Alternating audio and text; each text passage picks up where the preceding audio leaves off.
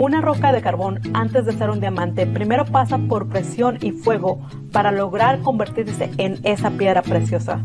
Es por eso que escuchando Inquebrantable Podcast comprenderás que tú también puedes ser como un diamante, fuerte e inquebrantable. Hola, ¿qué tal a todos? Bienvenidos a mi canal. Mi nombre es Rocío Patricio. En esta ocasión tengo para ti una persona que es maravillosa, es tiene mucho conocimiento. Ella es licenciada en Contaduría Pública y Finanzas, certificada en Finanzas Personales, con más de 10 años de experiencia y ha brindado acompañamiento en esta área a hombres y mujeres que desean iniciar sus negocios. Además, su experiencia laboral, laboral es también emprendedora, convencida de que las finanzas son el reflejo de cada individuo, lo que hace que el dinero se convierta en un aliado o, el mayor obstáculo para lograr nuestros objetivos. Ella es Caro Rivas. Bienvenida, Caro. Hola, Rocío. ¿Cómo estás? Muchísimas gracias, muchísimas gracias. Feliz de verte y de encontrarme aquí en tu espacio, muy agradecida y bueno, maravillada y, y, elogiada por esa presentación que me acabas de dar. La verdad me siento como una celebridad sin serlo. pues eres una celebridad. Porque ya muchas personas que les, les había comentado que ibas a estar aquí se sorprendieron y se emocionaron porque te conocen y te conocemos que eres una persona que te gusta compartir tu conocimiento, el cual lo tienes bien arraigado y bien, este, ¿cómo se, cómo se dice? Pues bien, te alimentas bien, te nutres bien y compartes lo que, lo que aprendes y lo compartes bien y entendible. Sobre, sobre todo este tema de las finanzas es, es, lo pones bien fácil como palos y piedritas, ¿no? Manzanitas y, y, y no sé, peras y manzanas, ¿no? Entonces, eso es lo que me gusta de ti, por eso te, te, traigo aquí para que nos ayudes y nos instruyas en todo esto de las finanzas, pero más bien más enfocado para nuestros hijos, ¿no? Entonces. Muchísimas gracias, mi Rocío. Entonces, bueno, antes de entrar en el tema, vamos a, quiero que te introduzcas, aparte de la introducción que ya te, dije, ya te hice, cuéntanos más acerca de ti. ¿Quién es Joana? ¿Quién es Carol Rivas? Perdón, Joana Carolina, pues. Sí, algunos me conocen como Joana, pero otros como Carol, ¿verdad? Este, bueno, te puedo decir de mí que, que sí, como bien lo dijiste, soy licenciada en Contaduría Pública y Finanzas.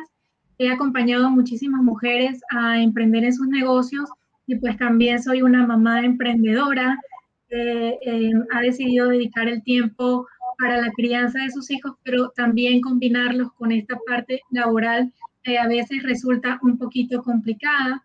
Y bueno, en el aspecto que tiene que ver con lo de las finanzas personales, bueno, todo surge a raíz de que yo empiezo a darme cuenta, o más bien me llega la información de que esa relación que yo estaba teniendo con el dinero tenía que ver muchísimo con los patrones transgeneracionales y también con las creencias limitantes que probablemente se me habían arraigado desde niña, a lo mejor desde mis abuelos, ¿verdad? Desde todo este patrón familiar y que yo empiezo a repetir ciertos comportamientos. Entonces, cuando yo comprendo todo esto, me veo en la necesidad y en el deseo de compartir esta información con ustedes y como bien lo mencionaste en la introducción, hacerles saber que pues bueno, eh, las finanzas, eh, más que todo las finanzas personales, pues tienen más que ver con la persona, ¿sí? Que en sí con lo que es el dinero y que determina muchísimo la relación que nosotros tenemos y lo que nosotros somos es lo que viene a marcar, em, es lo que viene a marcar lo que el dinero o la relación que vamos a tener nosotros con, con nuestros recursos financieros. Qué interesante, me encanta eso que mencionas porque en sí no nos damos cuenta de cuando, cuando decimos, ¿por qué no tengo dinero? Y el darte cuenta que es tus, tus emociones, tus, tus eh, conocimientos limitantes que, fueron, que te fueron enseñados, que no, fue, no es tu culpa, sino que tú lo recibiste de, de las otras personas de tu entorno, que tienes esa limitación porque tienes cierta idea acerca del dinero y por eso no puedes salir de, de, la situación financiera que tal vez tengas en ese momento. Claro, y no nada más eh, el entorno familiar, también tiene mucho que ver con el entorno social, ¿verdad? Eh, muchas veces tiene que ver con la religión, a veces se nos inculcan creencias de que eh, el reino de Dios es solamente para los pobres, ¿verdad? Solo, solo los pobres pueden entrar al reino de los cielos, pero realmente esta información, ah, o digamos, esta traducción es errónea porque a lo que se refiere es que se refiere a las personas humildes de corazón, no se refiere propiamente a las personas pobres.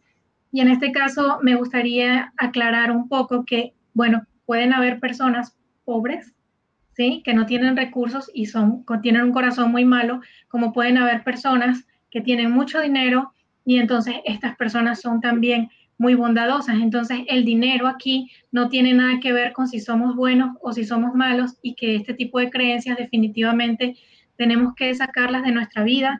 Eh, a veces se nos han repetido muchísimas frases como estas, las cuales tenemos que aprender a identificar y definitivamente a sacarlas, a desecharlas. Es cierto, muy cierto. Y me recuerda una frase que leí por ahí en el libro de la mente millonaria que estamos, hemos estado, te compartí hace unos días. Y me encanta porque él dice algo que es muy cierto. Las personas eh, no, no, se, no se hacen, si tienes más dinero, te haces, te conviertes en más de lo que eres. Si eres bueno, pues vas a, vas a hacer cosas buenas con el dinero, pero si eres malo, vas a hacer cosas malas con el dinero. Sí. Entonces, lo que sucede aquí, Rocío, es que el, el dinero, mira, el dinero es un recurso, realmente el dinero no es ni malo ni bueno. El dinero es un recurso que viene a magnificar lo que tú ya eres. El dinero es un potenciador. Si tú, por ejemplo, eres una persona altruista, que te gustan las causas buenas, te gustan las obras sociales y tú pues llegas a tener dinero, entonces el dinero viene a potenciar esas obras sociales, ese altruismo y esa bondad que hay en Rocío, la viene a magnificar. Pero si por el contrario eres una persona que pues tiene, digamos, un corazón con no tan buenos sentimientos, entonces el dinero también viene a magnificar o a potenciar esa maldad, ¿sí? Y entonces aquí es donde caen, eh, por ejemplo, las personas que caen en la corrupción, eh, la delincuencia organizada, los secuestros y todo este tipo de, digamos, de malhechores, ¿verdad? Que hacen muchísimas cosas malas a través del dinero, pero en sí no es el dinero, el dinero magnifica, el dinero potencia lo que cada uno de nosotros tiene dentro de sí. Muy bien, muy bien explicado. Me encanta, lo, amplificaste lo, lo, aclaraste más de lo que yo pude haber explicado.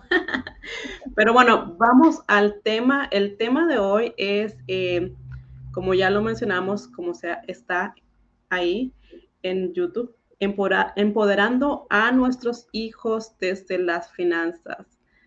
Excelente tema para los padres de familia que queremos... Eh, guiar a nuestros hijos en ese aspecto porque nos, como, como ya dijimos, no queremos que pasen o que sufran lo que nosotros hemos sufrido, eh, pero no tanto de darles el dinero, no es tanto darles el dinero, sino darles la, la manera de que ellos tengan esa, esa, esa información para que ellos mismos creen su propia fortuna, su propia abundancia. ¿Desde qué edad podemos enseñar a los niños a manejar el dinero para empezar? Mira, Rocío, eh, los expertos recomiendan a partir de los tres años. Ellos mencionan que ya es una edad recomendable en la que los niños van a entender muy bien todo lo que tiene que ver, no todo, pero sí muchos conceptos que están relacionados con el dinero, como por ejemplo el ahorro, los gastos, ¿verdad? Que digamos que son los, los primeros conceptos que empezamos a enseñarles a los niños. Eh, ya un poquito más grandecitos, como a la edad de los 5 o 6 años, cuando empiezan ellos a mudar los dientes, entonces por ahí ya empieza a llegar el hada de los dientes o el ratoncito, ¿verdad? O, van a casa de los abuelitos y también les empiezan a dar dinero, entonces ellos ya empiezan a tener recursos que pueden administrar. Pero mira, yo te voy a comentar algo muy curioso. Aunque los expertos recomiendan que los niños em, deben de comenzar a partir de los tres años, hay algo que se llama proyecto sentido generacional y eso es algo que muy pocas personas conocen y esto tiene que ver de cuando el bebé se forma dentro del vientre de la madre, se forma en la panza, la pancita, ya empieza a recibir esta información. Incluso este, en los estudios que se han realizado aquí en todo lo que tiene que ver con el proyecto sentido gestacional, mencionan que comienza nueve meses antes de la concepción, porque comienza en esos pensamientos de la mamá cuando ya desea tener un bebé, cuando ya empieza a planificarlo, se empieza a gestar ese deseo y entonces esa información se recibe una vez que se está gestando. ¿Cómo influye la parte financiera aquí o qué es en realidad el proyecto sentido? El proyecto sentido tiene, el proyecto sentido generacional tiene que ver con cómo se siente la madre en el momento en que está gestando al bebé, cómo son sus emociones, cómo está viviendo la madre ese embarazo. Entonces, si nosotros llevamos esto a la parte financiera, tenemos que ver también cómo se siente mamá con respecto a las finanzas, porque si a lo mejor mamá está embarazada, ¿verdad? Pero a lo mejor acaba de perder el trabajo o a lo mejor el papá la abandonó, entonces es muy probable que esta madre se sienta muy estresada por el dinero y el bebé, obviamente, el, bebé no va a saber estos conceptos, lógicamente no, pero él siente las emociones de la madre. Son las emociones las que nosotros transmitimos al bebé mientras lo estamos gestando. Entonces, este estrés, esta emoción negativa por el dinero, ya el bebé la está viviendo desde el vientre. Y hay estudios que ya han mencionado que tiene muchísimo que ver con el comportamiento cuando la persona ya es adulta, tiene ciertos comportamientos que tienen que ver con ese, ese proyecto sentido gestacional, ¿verdad? Y que viene muchísimo antes de nacer, o sea, cuando ya se estaba formando en el vientre.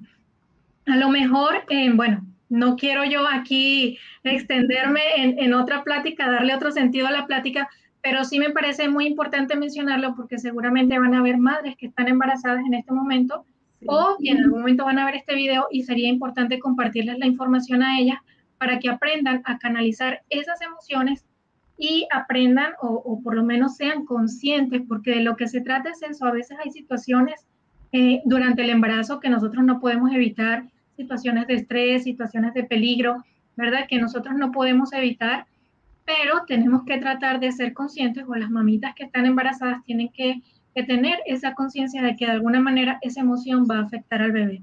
Y eh, tanto las emociones, digamos, los sentimientos, la parte que tiene que ver con las relaciones de pareja, como esa parte que tiene que ver con las finanzas. Y también a los papás que posiblemente estén escuchando, que estén en compañía de esas madres, tienen que saber eh, digamos que por un, digamos que biológicamente eh, así es, ¿no? El hombre protege el hombre protege a la mujer y la mujer es la que protege a los hijos. Entonces, cuando hay esta contención del el hombre hacia la esposa, se siente protegida, se siente amada, se siente contenida, muy probablemente ella va a estar en un estado de reposo, en un estado de tranquilidad y va a tener un embarazo pues muy tranquilo, ¿no? Muy, muy fluido.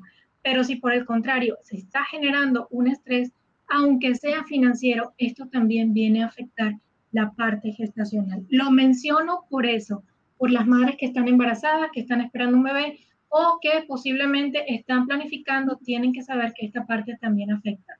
Pero de ahí en adelante, pues una vez que el niño nace, eh, se menciona que a partir de los tres años en adelante ya podemos comenzar a hablarles y hacerles entender a ellos algunos conceptos como el ahorro, como los gastos, ¿verdad? Y a través de pequeños juegos, pues podemos inducirlos en el tema de las finanzas. Excelente, me encanta que hayas ahondado en ese aspecto porque es verdad. Eh, ahora, eh, últimamente hemos estado platicando en otras uh, entrevistas anteriores a esta mucho acerca de las emociones y cómo afecta desde el vientre eh, cuando el, el, bebé está en gestación. Entonces, es, esto también me parece muy interesante que lo menciones porque es cierto, o sea, las emociones, todo tipo de emociones eh, afectan al bebé y bueno, tenemos que ser como más cuidadosas o más conscientes pues cuando pasemos por cierta emoción estando embarazadas. Y me encanta que hayas, lo hayas mencionado porque es verdad, probablemente alguna, alguna mujer que está embarazada o también los papás que están apoyando a sus esposas embarazadas tienen que saber este, este, esta información. Y bueno, sí. Adelante. Sí, adelante, igual. Pensé que hacía decir algo, pero bueno. Eh, entonces, de aquí en adelante, a partir de los tres años, uh, cinco años, seis años, ¿qué es una manera divertida de enseñarles a los niños sobre el manejo del dinero? Mira, Rocío, hay muchísimas maneras divertidas de enseñarle a los niños acerca del dinero. Puedes hacerlo a través de juegos, ¿verdad? Los tradicionales juegos de mesa, eh, puede ser a través de dibujos, puede ser a través de canciones. Ahora que los niños tienen muchísimo contacto con las aplicaciones, con lo que son las tablets, los dispositivos electrónicos, hay aplicaciones muy buenas que sirven para que los niños puedan tener eh, este contacto o puedan, o puedan empezar a educarse en este camino de las finanzas. Hay una aplicación, em, me parece que se llama Saving Spring, Saving Spring, algo así, y es una aplicación que de hecho fue ganadora en ese tema y que enseña a los niños, perdón, todo lo que tiene que ver con el ahorro, el gasto, las inversiones, ¿sí? Este, aparte de esto, pues bueno, los libros hay muchos libros ilustrados con los cuales podemos enseñar a nuestros niños eh, todo lo que es el tema de finanzas. Y aquí entra, te voy a contar una anécdota que alguna vez me sucedió con uno de mis niños. Este, fuimos a comprar algunas cosas, en ese momento yo no llevaba planificado comprarle nada, entonces él me pidió que le comprara un juguete, ¿verdad? Y yo le mencioné que en ese momento pues para mí no era posible y la respuesta de él eh, inmediata fue, eh, mami, pero podemos ir a la maquinita que hace y entonces te da dinero. Eso a mí me causó muchísima risa, ¿verdad? Pero pues claro, muchísima risa por su ingenuidad. Pero también en esa parte hay que explicarle a los niños de dónde viene el dinero. En esto nos podemos apoyar en muchísimos libros o simplemente pues hablar con ellos, ¿verdad? Explicarles que pues mamá o papá o mamá y papá tienen que trabajar para generar dinero, ese dinero pues lo llevan a la maquinita y con una tarjeta pues por eso podemos sacar el dinero. O sea, el dinero realmente no es algo mágico, tenemos que enseñarle a los niños que el dinero no es un recurso mágico, sino que es un recurso limitado que se puede acabar pues si mamá o papá no trabajan. Y bueno, pues también hay juegos de mesa, como te mencionaba, pero yo creo que una de las formas divertidas eh, y que funcionan muy bien para aprender eh, es con el ejemplo. Muchas veces cuando los papás me preguntan qué puedo hacer yo para enseñarles finanzas a mis hijos, lo primero que yo les respondo es con otra pregunta. ¿Qué estás haciendo tú como mamá o como papá para enseñarle a tus hijos finanzas? Sí, porque es bien sabido que la palabra convence, pero el ejemplo arrastra. Entonces, ¿qué estamos haciendo nosotros como padres para que nuestros hijos emulen ese ejemplo y entonces puedan continuar ese camino sano con las finanzas? Si yo soy una mamá que soy muy gastadora, muy derrochadora y mi hijo lo está viendo, estoy teniendo problemas financieros, muy probablemente va a repetir estos patrones. Por otro lado, si yo soy una mamá o un papá que me estoy quejando constantemente por la falta de dinero, eh, porque no hay dinero, eh, porque hay escasez y el niño constantemente está escuchando este lenguaje del padre o de la madre, entonces cuando este niño es adulto probablemente va a desarrollar algo que se llama culpa financiera. Entonces, cuando este niño tiende a recordar a los padres, los recuerda como personas estresadas, como personas que se peleaban por el dinero, como, como un, entorno familiar donde no había esa dicha, esa felicidad y ese gozo, ¿verdad? Y empiezan a ver el dinero como un enemigo en lugar de verlo como un recurso con el cual ellos pueden alcanzar sus metas. Entonces yo creo que aquí uno de los ejemplos o una de las maneras más importantes eh, de enseñar a nuestros hijos jugando a través de los buenos ejemplos y bueno, pues también poniendo en práctica, ¿sí? Eh, que los niños, digamos, poner, poner en, cuando yo hablo de poner en práctica, me refiero que a lo mejor tú como mamá tienes a tu niño, a lo mejor tú puedes crear algunas galletitas, algunos cupcakes o alguna bebida y a lo mejor el niño la puede vender dentro de la familia, ¿verdad? Si la familia es grande, si hay una reunión o algo, y a lo mejor tú puedes hablar por él y decirle a, a tus familiares, bueno, lo que pasa es que estoy haciendo un ejercicio, estoy enseñando a mi hijo cómo se manejan y digamos que él puede vender estas galletitas o puede vender lo que hayas hecho, cualquier cosa. ¿Por qué te lo digo de esta manera? Mira, cuando yo propongo este ejemplo, ya me ha pasado que hay personas que me contestan, pero es que mi hijo no necesita vender galletas, pero es que mi hijo no necesita vender una, una limonada o cómo yo lo voy a poner a vender tal cosa. Mi hijo tampoco probablemente lo necesita, pero no estamos hablando de la necesidad. No estamos haciéndolo por una necesidad, lo estamos haciendo porque queremos que el niño entre en contacto con ese ejemplo, ¿verdad? Y la mejor manera de enseñarlo es dejar que el niño lo viva, ¿sí? Que él vea que si a lo mejor eh, le llegó el hada de los dientes y él tiene algún ahorro por allí guardado, entonces él puede comprar, no sé, a lo mejor un paquete de Jamaica, a lo mejor Rocío, tú le puedes ayudar a hacer el agua y él puede venderlo y de lo que se trata es de que él pueda palpar, de que él tenga una experiencia palpable y que él vea que eh, es posible multiplicar ese recurso que él invirtió para hacer el agua. De eso se trata. Y creo que son experiencias divertidas para los niños porque eh, pues ellos finalmente cuando ven que tienen más, entonces se alegran y ya le empiezan a meter más a la alcancía, ya saben que tienen para comprar más muñecos y pues al final eh, son cosas que a ellos les causa felicidad. Sí, y también me parece que es una buena manera de hacerles saber qué, cuál es el proceso y qué es lo que es necesario hacer para obtener el dinero. El, qué, qué trabajo, qué tan trabajoso es generar ese ingreso para nosotros como papás. Y también es como que una idea que ellos van a, una experiencia que ellos van a obtener para después ellos mismos tal vez generar otras ideas cuando ya, estén adultos y que digan, ah, me acuerdo que mi mamá, mi papá me enseñó a hacer esto, voy a hacer lo mismo, pero a, a grande escala, con algo diferente, con un proyecto, con emprendimiento, algún emprendimiento que ellos deseen iniciar, va a ser fácil para ellos. Claro, de hecho, esto que, estos ejemplos que yo te comento es para que los apliques a lo mejor con niños pequeños, ¿verdad? Pero si ya, si ya tienes un adolescente en la casa, a lo mejor puedes intentar con otra cosa mucho más grande, como bien lo dices, a lo mejor un pequeño emprendimiento. De lo que se trata es de que él vaya escalando y de que él vaya teniendo esas experiencias a través del dinero. Y algo muy importante es permitirles a los niños que se diviertan, que no es nada más ahorrar, guardar eh, el dinero, acaparar el dinero, sino que también el dinero es una herramienta para divertirse. De hecho, se recomienda que cuando los niños están en la primera etapa, cuando estamos iniciando, por ejemplo, hasta los nueve años, eh, se recomienda que los niños tengan dos alcancías, una que es para la diversión y otra que es para el ahorro. Entonces, cuando ellos obtienen alguna ganancia, ya sea de esas galletitas que preparó Rocío o del agua o lo que sea que hayan hecho, dividan, ¿verdad? Esa ganancia y entonces una va para la diversión y otra va para el ahorro.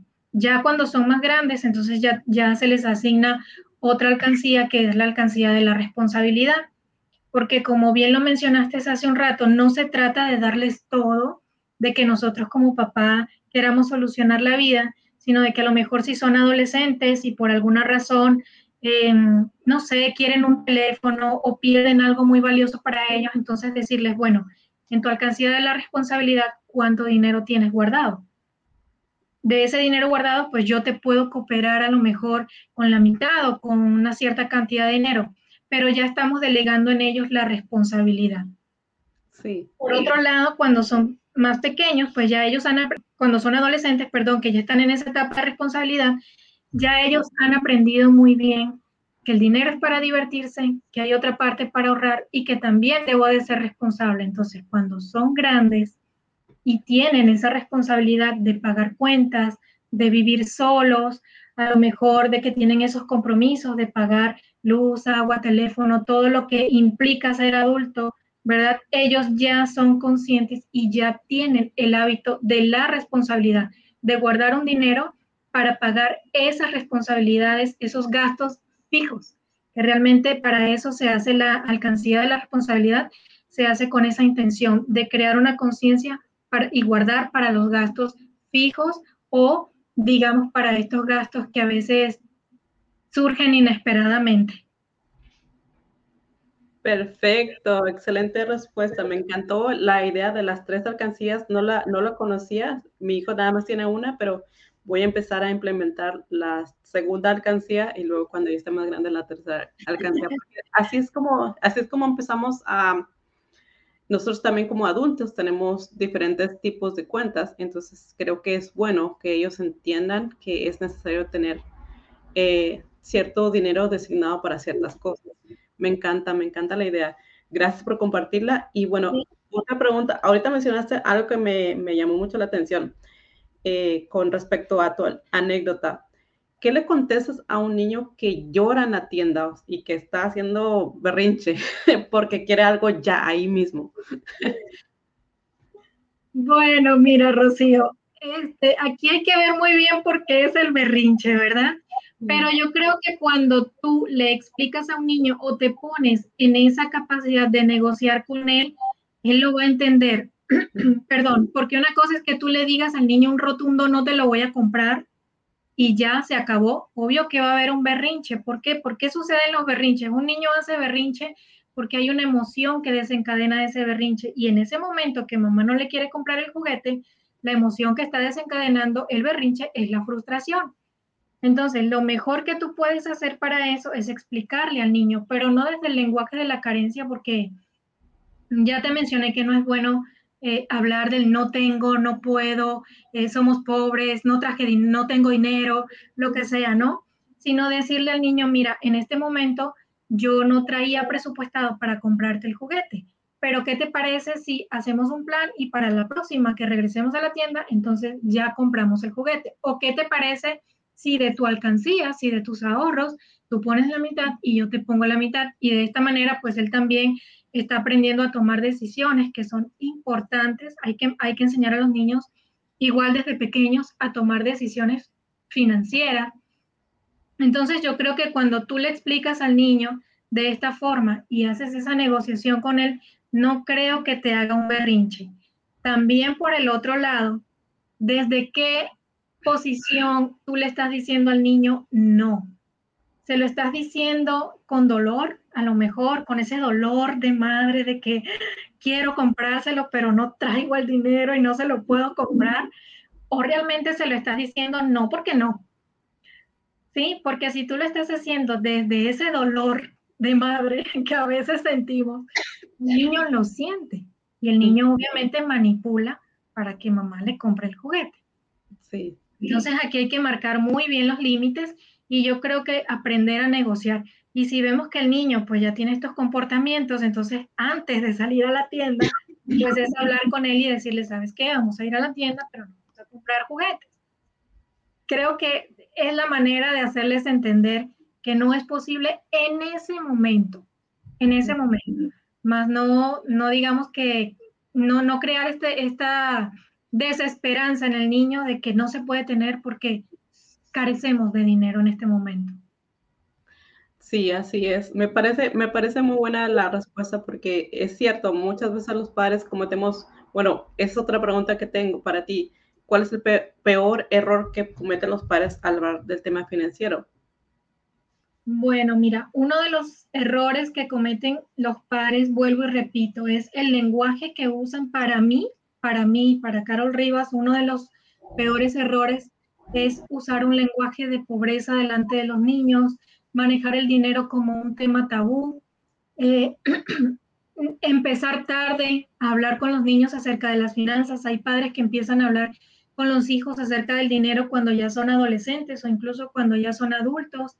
Y yo creo que la mejor etapa es empezar desde muy pequeño. Mientras más pequeño, empieces a hablar con el niño acerca del dinero, entonces yo creo que más conocimiento les puedes ir sembrando y muchas más experiencias él va a poder vivir con eso. Entonces creo que uno de los errores principales es ese, no hablar con los niños acerca del dinero, quejarte mucho delante de los niños o tener este lenguaje de pobreza, eh, de, carencia, eh, y aparte de eso, pues tener el dinero como un tema tabú. Nosotros tenemos que aprender a hablar delante de los niños y, entender que, bueno, pues a veces hay problemas con el dinero, pero que eso no determina que va a ser así toda nuestra vida, simplemente pues es una, una etapa que nosotros estamos pasando en el entorno familiar, pero que después va a mejorar. Entonces, en este momento tú estás creando la confianza en el niño y no estás creando en él un temor de que no hay dinero y ahora qué va a pasar, esa incertidumbre que a veces los niños no expresan, pero también la sienten. Perfecto. Ahora, ¿cuál, es el balance que puedes tener entre, eh, por ejemplo, un niño que cree que lo puede tener todo? Que siempre, que nunca le han dicho que no, que siempre tiene todo, y que de repente quieres otra vez eh, que ese niño esté, que, que haga en realidad que a veces no se puede. O sea, me refiero que niños que ya lo han tenido todo y tú quieres enseñarle que, bueno, o quieres limitarlo en algún momento, ¿no? Sí. A veces, es difícil, porque si tú ya le has dado todo a conciencia y luego se lo quieres quitar, como por qué se lo quieres quitar, a veces como padres cometemos este error también de darles todo. Ese es, ese es otro de los errores, darles todo.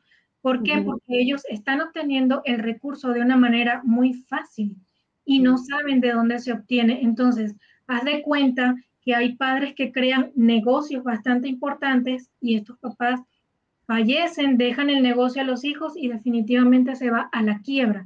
¿Por qué? Porque fueron hijos que tuvieron todo y que papá o mamá jamás les enseñaron a gestionar el dinero, cómo se manejaban los recursos de esa empresa. Entonces, yo creo que si tú le estás dando todo a tu hijo desbordadamente y de pronto se lo quieres quitar, estás cometiendo doble error.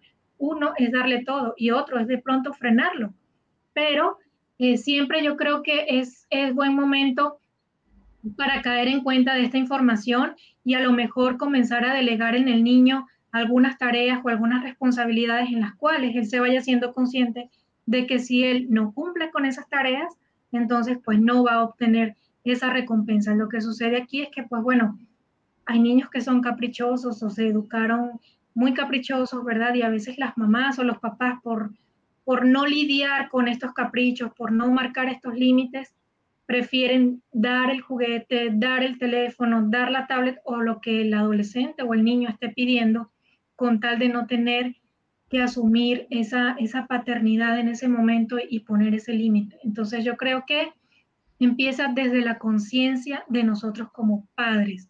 ¿Qué estamos haciendo nosotros como papá y como mamá? ¿Cómo estamos educando a nuestros hijos? O sea, no esperemos a que en algún momento se nos ilumine la, cabeza y decir, oh, es que yo le estoy dando todo y no le estoy enseñando cómo.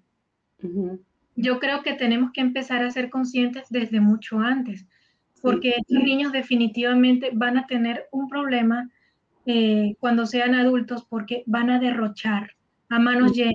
Ellos vinieron al mundo y ellos vinieron al mundo a gastar, porque aquí hay y aquí se gasta y aquí se disfruta y se divierte. no saben de dónde se está generando. Entonces, yo creo que aquí lo más importante es, como bien dice por ahí el, refrán o el dicho, eh, no le des el pez, sino enséñalo a pescar. Y yo creo que esto aplica muy bien para esta pregunta que tú me acabas de hacer. Sí, y es que esta es una pregunta que te la hago porque aquí en, los Estados Unidos eh, creo que la mayoría de los niños tienen ese problema, porque aquí es fácil obtener cualquier juguete. todos los niños, la mayoría siempre están buscando las tablets, los celulares. No sé si, no sé si en México o en otros países tengan ese acceso de, esa facilidad, pues, de obtener todos los, estos dispositivos que un adulto ni siquiera tiene. Aquí los jóvenes y los niños tienen ya celulares y tablets y computadoras, todo es súper accesible. Y también los juguetes, los juguetes de lujo entonces, cuando tú, bueno, yo cuando fui a, Guatemala y que también fui a México, vi que los niños no están así, como se dicen aquí, echados a perder. Están muy echados a perder, aquí los niños, que a veces mi hijo me dice, mami, quiero un celular. No, ¿por qué quieres un celular? Porque fulanito lo tiene. No, eh, tú eres un niño, tú no necesitas celular. Entonces, es eso que ellos ven, es otro problema que hay aquí. Ellos ven que otro niño lo tiene y ellos también lo quieren. Entonces, por eso te hacía la pregunta, como que están los niños, eh, como que tienen todo y no se dan cuenta que en otras partes del mundo hay niños que no tienen nada. Bueno, aquí, eh, como ya te, como te lo mencioné hace un ratito, o sea, hay, aquí hay que ver quiénes son los responsables de que ese niño tenga la tablet, de que tenga el juguete y de que tenga todo a manos llenas. Los responsables somos nosotros, los adultos, porque por muy accesible que esté el juguete, el teléfono, la tablet o todo lo que el niño quiera, quien tiene la última decisión somos nosotros. Entonces, si nosotros como papás no somos capaces de poner ese límite, ¿verdad? Entonces, definitivamente, pues el niño va a hacer lo que le da la gana. Es como tener un emperador en la casa que va a decir, yo quiero esto y aquí lo tengo porque se puede. Entonces, yo creo que cuando somos papás conscientes eh, y preocupados para que nuestros hijos aprendan en este camino de las finanzas, vamos a tomar la decisión que tú tomas, de decirle a tu hijo, ¿para qué lo quieres? Porque otro niño lo tiene. No es una respuesta porque no es un capricho, no necesitas ser como otra persona, no necesitas compararte. Exacto. Entonces tú estás creando en él una conciencia de por qué no es tener solamente por tener, sino tener también porque tiene una función, porque a lo mejor eh, satisface una necesidad en ti o también porque pues es una herramienta que vas a utilizar para la escuela, pero no tenerlo por tenerlo. Entonces aquí depende mucho de la mamá, del papá o de los adultos que estén alrededor de ese niño y de la conciencia que estén creando en ellos. Excelente respuesta. Y acá están, eh, ah, perdón, acá están comentando excelentes y sabias palabras. José Carrillo, Andrés Pérez dice, excelente tema. Eh, educar a los chicos como quisiéramos estar hoy. Qué tema tan importante e impredecible. Gracias, chicas. Excelente. Gracias, José. bueno, este, otra pregunta. Bueno, ahora sí, profesionalmente, ¿cuál es un mito sobre tu profesión que quieras desmentir? hay muchos mitos que quiero desmentir el día de hoy. No, mentira. Este, bueno, uno de los principales mitos acerca de la profesión o acerca de las personas que hablamos de finanzas es que muchas personas piensan, ¿verdad?, que ya tenemos millones en la cuenta de banco. Y no es así. No todos que hablamos de finanzas tenemos la cuenta, eh, en la cuenta bancaria millones, claro que no. Pero otro de los mitos más importantes yo creo que sería lo de la libertad financiera. Hay personas que, que dicen, existe la libertad financiera, no existe la libertad financiera, es difícil de conseguir. Ese es un mito. Hay muchas personas que actualmente, digamos, están vendiendo humo en Internet, ¿verdad? Están eh, pintando una libertad financiera que muy, probable, muy probablemente o no existe o es difícil de alcanzar. Pero eh, me gustaría mencionar que sí es posible, que sí existe, pero obviamente no es una píldora que yo me tomo en la noche y mañana voy a amanecer siendo millonaria. La libertad financiera es un camino y es un camino de trabajo, es un camino de educación, de conocimiento, de formación, pero que por supuesto sí es alcanzable. ¿Que es un camino duro o, es un camino fácil? Yo creo que no hay camino fácil, yo creo que lo que hay es un camino constante. Cuando nosotros somos constantes, perseverantes en nuestra formación, en nuestra educación, en adquirir herramientas que nos ayuden a mejorar nuestra vida, entonces nosotros vamos a lograr esa libertad. Y por otro lado, la libertad financiera es muy relativa, porque a lo mejor para Rocío Patricio la libertad financiera es juntar la suficiente cantidad de dinero o generar eh, este suficiente flujo de efectivo que al mes pague tus cuentas y entonces tú ya no tengas la necesidad de ir a trabajar o la decisión de el hecho de trabajar más bien sea una decisión para ti. Pero a lo mejor habrán otras personas que la libertad financiera significa aparte de tener estos recursos, de generar este flujo de efectivo, también significa viajar, tener un yate, tener una mansión. Entonces es muy relativo y depende de lo que cada persona quiera. Pero en términos generales, yo considero, y tomando en, en consideración palabras de Kim Kiyosaki, ¿verdad? Ella menciona que la libertad financiera es el poder decidir si tengo o no tengo que trabajar, porque ya he generado la cantidad de flujo de efectivo suficiente como para cubrir mis gastos mensuales. Exacto, o sea que la libertad financiera puede ser diferente para cada persona, ¿no? Sí. Lo que es para ti libertad financiera no, no lo es para mí. Yo necesito un poquito más porque mi familia es más grande, porque tengo más necesidad, más proyectos, qué sé yo. Pero tú solo, probablemente, hay personas que probablemente necesiten la mitad de lo que tú necesitas y son libres financieramente. Son libres financieramente, exactamente. Entonces, eh, el mito de que no existe o de que es inalcanzable, pues sí, es un mito. Obviamente sí se alcanza, pero es un camino de constancia, es un camino de trabajo, es un camino de formación. Eh, que si es un camino duro o es un camino fácil, como vuelvo y repito, no es que sea ni duro ni fácil, es un camino constante. Exacto. Trabajo duro, bueno, el que tienen las personas que trabajan bajo el sol, ¿verdad? A lo mejor aplicando alguna fuerza física puede ser un trabajo muy duro. Hoy en día con tantas herramientas, con tanta tecnología, pues hay maneras de generar dinero, digamos, de una manera más cómoda desde casa, incluso sin tener que salir de tu casa. Pero pues para eso es la formación. Tenemos que estar informados, tenemos que leer, tenemos que prepararnos y tenemos que, digamos, tener a algún mentor o alguien, algún guía que pueda ser un referente para nosotros en ese camino de libertad que queremos lograr. Sí, así es. Eh, tienes razón. Es, eso del mentor, de tener un mentor es mucho, muy importante porque a veces optamos por cosas que decimos, ay, quiero hacer eso porque esta persona lo está haciendo, pero no es realmente eh, la idea de ir y decir eh, lo que hacen los demás, sino formarte, informarte y tener la conciencia de que la, lo que está haciendo la otra persona es ético para empezar. ¿sí? Pero hay, hay, es, es, un tema muy, muy amplio e infinito que creo que es otro tema, ¿no? Eh, pero en sí, eh, quiero ahondar, quiero recalcar esa parte del mentor. Es mucho, muy importante que tengamos un mentor y una persona que nos sepa guiar y nos diga esto sí, esto no. Porque la el mentor es el que ya tiene la experiencia, que ya pasó por, por ese camino y pues claro, te va a guiar a ti también.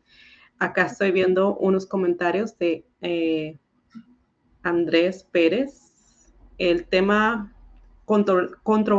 tema, es tema bien controversial, eso la tecnología para los niños, porque no podemos vivir en un mundo moderno con pensamientos antiguos. No, no se, trata de vivir en, el mundo moderno y tener nuestros pensamientos antiguos. De hecho, no, no sería lo ideal porque aquí volvemos a lo que platicamos al principio, Rocío. Nosotros fuimos criados con algunos Mm, digamos, pensamientos o con algunas creencias limitantes probablemente de nuestros, que vienen de nuestros abuelos y que a su vez vienen de sus padres. Entonces, ellos nos educaron para un mundo que hoy ya no existe para nuestros hijos. Nosotros fuimos educados a lo mejor para, para estudiar, terminar una carrera en la universidad, buscar un trabajo de ocho horas, casarnos y tener familia. Pero hoy en día ya la educación y el mundo pues ha cambiado, ya hay otras posibilidades. Entonces, como padres lo que tenemos que hacer es adaptarnos a estos cambios buscando los beneficios también para nuestros hijos. Sí tenemos tablet, sí tenemos herramientas, sí vivimos en un mundo moderno, pero también enseñarles a los niños, ¿verdad? Que no podemos ser desbordados y que tenemos que tener un uso responsable con el dinero y que vivamos en un mundo moderno, aunque tengamos toda la tecnología. ¿Por qué? Porque esta gestión, eh, digamos, oportuna del, dinero es lo que va a permitir que ellos el día de mañana puedan tomar buenas o malas decisiones financieras. Nosotros no podemos criar a un niño derrochador o no podemos tener a un niño que a lo mejor eh, no, no, le permitimos experimentar. A veces cuando los niños tienen un ahorro, yo no sé si a ti te ha pasado, pero tienen un ahorro, entonces van y quieren comprar algo y tú dices, no, no, está muy caro, o espérate, o no lo compres, o no lo necesitas, o ya tienes esto, ya tienes lo otro, ya no lo uses, es un muñeco parecido. No, es un error. Hay que dejar que los niños experimenten, que los niños se diviertan y que los niños se equivoquen. Porque un niño que toma una mala decisión comprando un juguete a los 10 años, o a los 7, a 5, 7 años, más adelante se va a dar cuenta de esta mala decisión. Y en lo personal, yo prefiero que mi hijo se equivoque gastando su dinero ahorita a los 12, a los 13, a los 15 años, que el día de mañana mi hijo se vaya a endeudar con una hipoteca que no puede pagar, ¿sí? O con algo, una deuda que no puede pagar. Y aquí también quiero mencionar algo muy importante de las deudas. A veces a los niños también hay que, eh, no es mamá dame o papá dame, sino te presto. No es con la mala intención de prestarles el dinero, sino que fíjate aquí podemos hacer un ejercicio muy importante con ellos o con, tú puedes hacerlo con tu hijo. Vamos a suponer que tu hijo necesita 5 dólares. Tú le puedes decir, te los presto, pero me tienes que dar un dólar de interés. ¿Sí? Entonces ya no me vas a regresar 5, sino que cuando me los regreses me tienes que dar 6.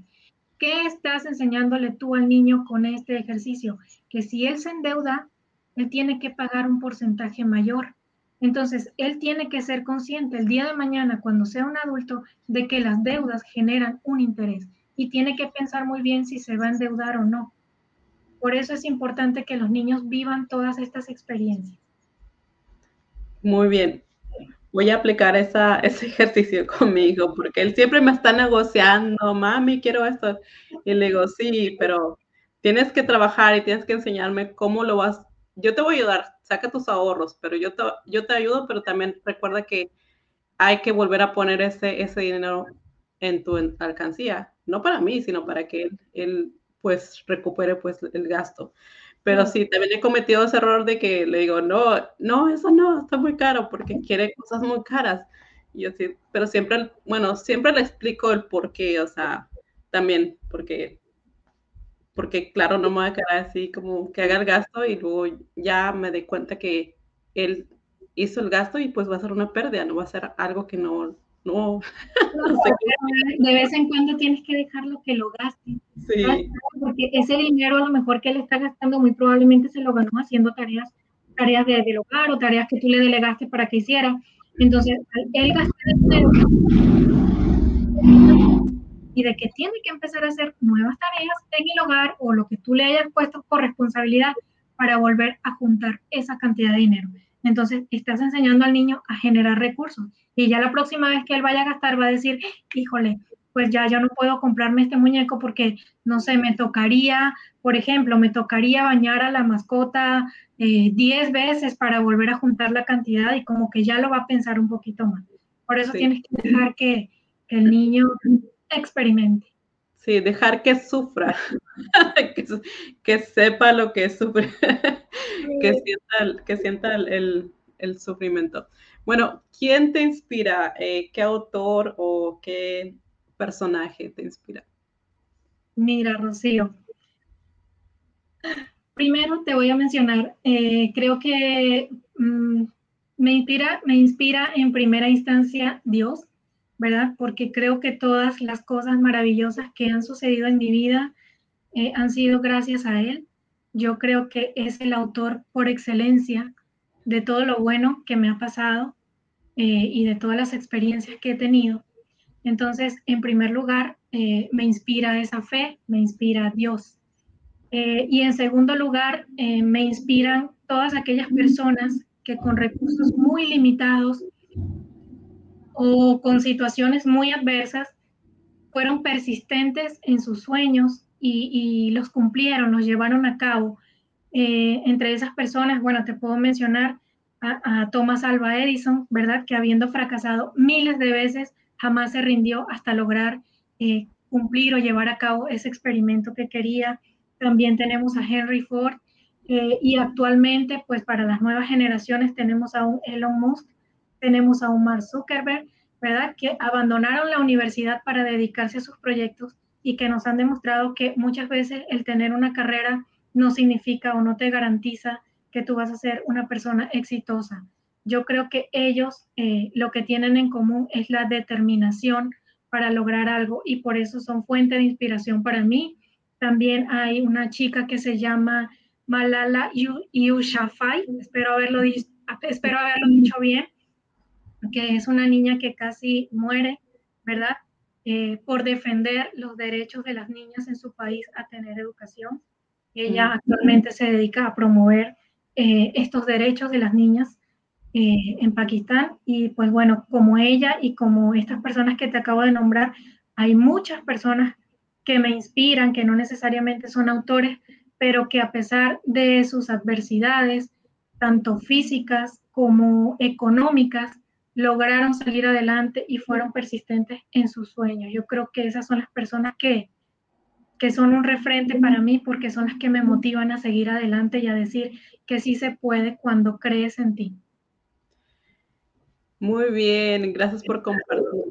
Ahorita me pasas el dato de esa niña porque me suena, creo que sí la, se la he escuchado aumentar, pero ahorita me pasas el nombre para compartirlo aquí en la descripción. Y bueno, este, ¿cuáles son tus redes? ¿Cómo te puede contactar las personas para pedirte información, consejos? Sí, claro, con mucho gusto. Me encuentran como arroba jcarolrivas en Instagram y en Facebook. Eh, quiero mencionar que no me dedico específicamente a hablar de finanzas para niños, ¿verdad? Me dedico más a todo lo que tiene que ver con la parte de adultos y todo, em, digamos, la relación que tenemos con el dinero y cómo afectan nuestras creencias y lo que somos, pero con muchísimo gusto cualquier persona que quiera hacerme una pregunta que tenga que ver con finanzas para niños, eh, o que tenga que ver con este, con este programa, con este live, con esta entrevista, por supuesto que lo puede hacer, me puede preguntar, me puede mandar un privado y con muchísimo gusto le voy a responder. Muy bien.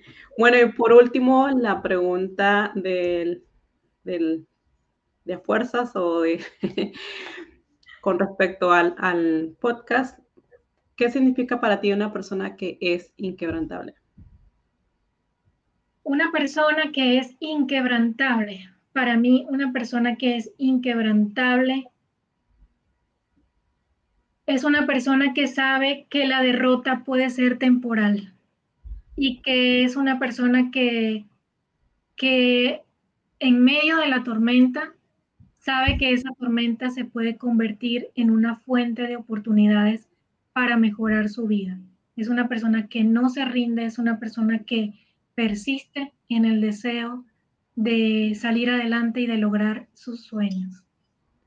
Gracias por esa respuesta tan maravillosa. Me encanta, me encanta tu personalidad, me encanta tu forma de ser. Eres súper sencilla y súper accesible, chicos. La contacten si tienen, si quieren preguntas o dudas o que los, las, los ayude en sus problemas financieros o sus retos financieros más bien, para que les y para que ella los ilumine y claro, así como ella habla aquí en, el programa, así es ella, natural y buena onda, bonachona y todo lo demás. Este, mi Rocío, que me ve con esos ojos te, te conozco bien y como te digo, siempre te admiro todo el conocimiento que tú tienes, porque el conocimiento que tú tienes lo, lo explicas tan bien que hasta un mi papá decía, el burro más burro lo entiende. Mira, mi Rocío, yo también quiero mencionar que tú para mí eres esa persona inquebrantable porque conozco tu historia eh, eh, y de verdad es una historia sorprendente. Entonces, para mí, tú eres un ejemplo eh, muy cercano de esa mujer o de esa persona inquebrantable. Y yo quiero darte las gracias porque yo sé que en este tema estamos conversando el día de hoy, hay muchas personas que son expertas, eh, grandes, grandes referentes en este tema y que tú me hayas invitado a mí, yo te agradezco infinitamente por haberme considerado, eh, por haberme dado tu espacio en tu podcast y de verdad que te lo digo con, con toda mi gratitud. Gracias, eh, infinitamente gracias. No, gracias a ti, me refiero tan sencilla, tan humilde. Y bueno, es que yo te veo, tú para mí eres grande, pero yo quiero que, todo, que la gente te vea a ti, que te conozca, por eso te invité, porque ya, como tú dices, hay muchas personas que ya son grandes, renombradas, pero tú también necesitas tener esa, eh, ese reconocimiento. Y aquí estoy, quiero, quiero ser por lo menos alguna de las primeras de darte ese reconocimiento porque te lo mereces, definitivamente. Ay, mil gracias. bueno, este, nos vemos chicos. Gracias por, gracias Caro nuevamente por, ah, por aceptar mi invitación y por, eh, por, por, no, por no echarte para atrás, porque... a, ti por invitarme, a ti por invitarme porque este espacio es tuyo yo pues le tengo un poquito de miedo a las cámaras, ¿verdad? Pero aquí estoy y nada, estoy a la orden y muchísimas gracias de verdad por haberme invitado eh, a tu espacio y, me despido con el corazón llenito de alegría. Bueno, gracias, gracias. Nos vemos. Eh, estén pendientes de las siguientes eh, entrevistas. Voy a traer más entrevistas. Em, y bueno, nos vemos en la siguiente.